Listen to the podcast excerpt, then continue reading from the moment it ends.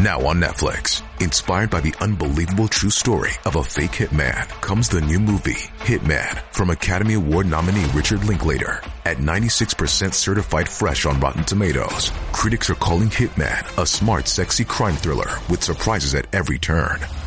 Starring Glenn Tao and Adria Arjona, Hitman. Now playing on Netflix and in select theaters. Rated R.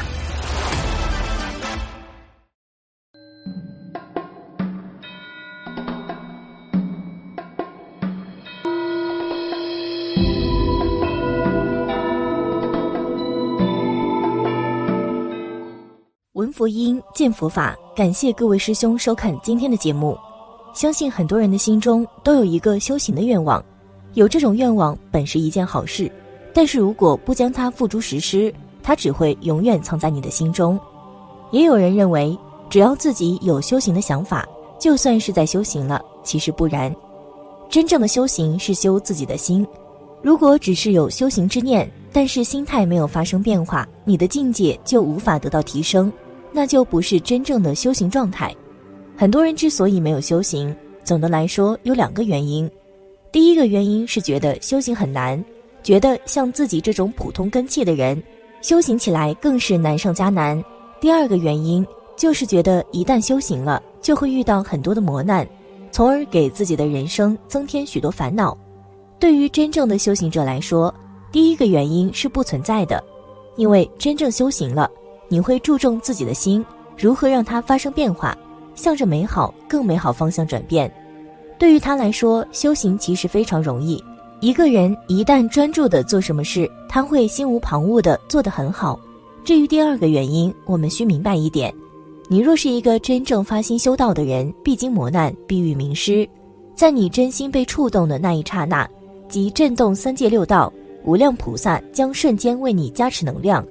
也一定会为你准备九九八十一难，就像唐僧要发愿普度众生的一刹那，踏上取经路的那一刻起，吃唐僧肉就可以长生不老的传言及遍满三界，必须历经九九八十一难才取得真经。你与唐僧一样，历劫累生的冤亲债主，一切心魔都会在修行路上等着你。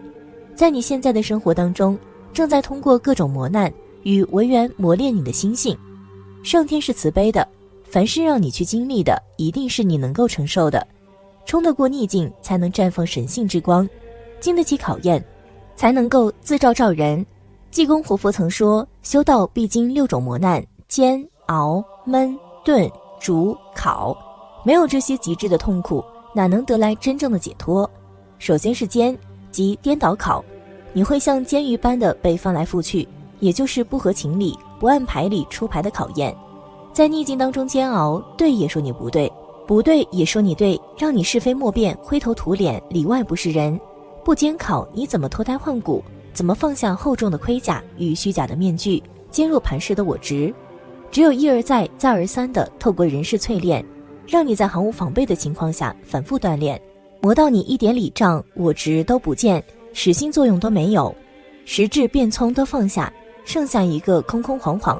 父母未生前的本来面目，接着是熬，即毁谤考，就是你生活中面临的毁谤考验，别人在你背后的冷言冷语，莫须有的罪名，让你在是非人事名相当中逃也逃不掉，不想听，不想看，不想承担都不行，熬得你意志力超人一等，忍辱功夫无人能比，最后练到不管是被说或是说人，不管是与人争或被排挤，不管是得意或委屈。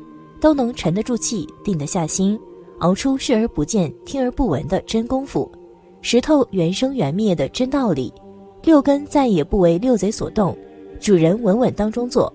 接着是焖，即上下烤，就像不透气的焖烧锅，也就是上煎下熬，承受上对下、下对上的双重考验。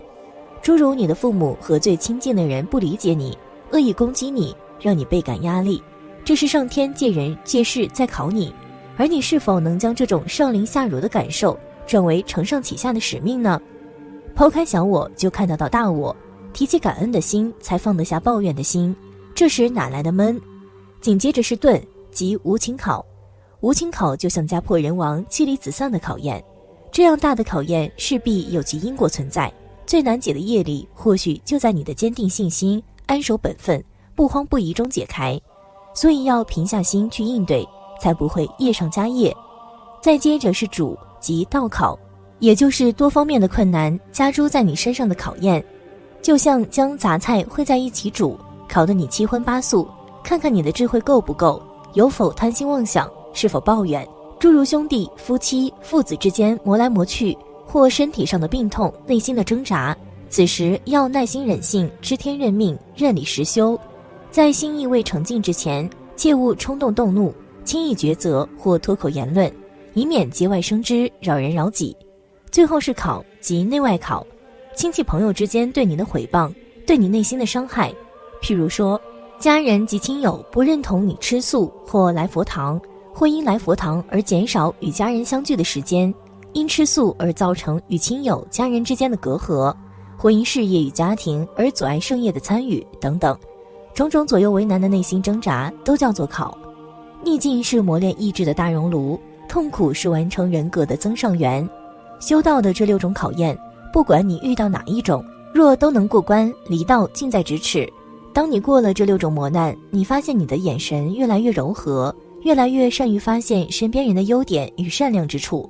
你的言语越来越温和，你的心越来越柔软，甚至于对伤你最深的人，你也会以德报怨，升起无尽的慈悲感恩，为他找到合适的理由。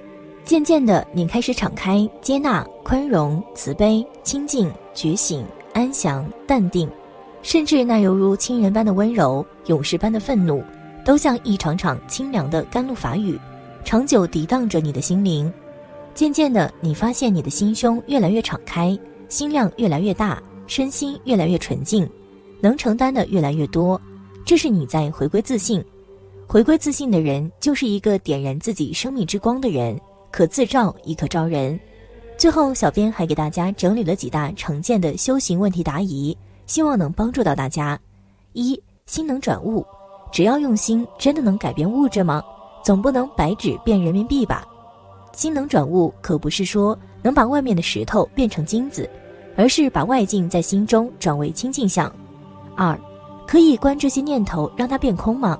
那是小乘的修行方法，观色、受、想、行、识五蕴慢慢变空，要比较慢一点。大乘菩萨根器上手的支箭就是五蕴本空，不费那个力气，先以五蕴为有，然后再观空。禅宗本来用的是圆顿教法。是针对立根人用的。现在的禅宗末法时代，众生根器普通，没那么利，圆顿教法很少用了，其他教法反而用的比较多。达摩祖师当年上台讲法，打开经书，然后合上，起身对下面人说：“我讲完了。”这就是圆顿教法。现在谁还敢用这方法呀？估计现在用这方法，一下讲台就给人轰出去了。现在用的基本上都是时时勤拂拭，勿使惹尘埃这类法门。三，怎样才算是进入到了修心的层次？功夫进一步深入，心才可以体察入微，气脉和心性越来越细腻，也越来越看清自己，有昨日事而今日非矣的感叹。修心又进了一步，可以从忏悔罪业、看住起心动念着手，让心更干净、更安静、更宁静。四，感性泛滥了，该恨的恨，该爱的爱，生活中实在很难控制自己的情绪，怎么办？除非四禅以上才能无喜无悲，否则有感情是正常的。不过还得从这个状态走出去，否则达不到佛菩萨兼爱世人、普度众生的目的。五，为什么打坐前二十分钟感觉很舒服，后面腰痛就来了？一是可能你修行功夫还不够，二是心境没修到心里清净如水，气血还没通。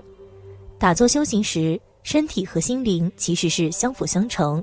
互相促进和制约的心，应先修清净心，直到修行到一定境界，身心两相忘时，你才能做到一坐几个小时都可以不起身。不妨先训练自己的专注力吧。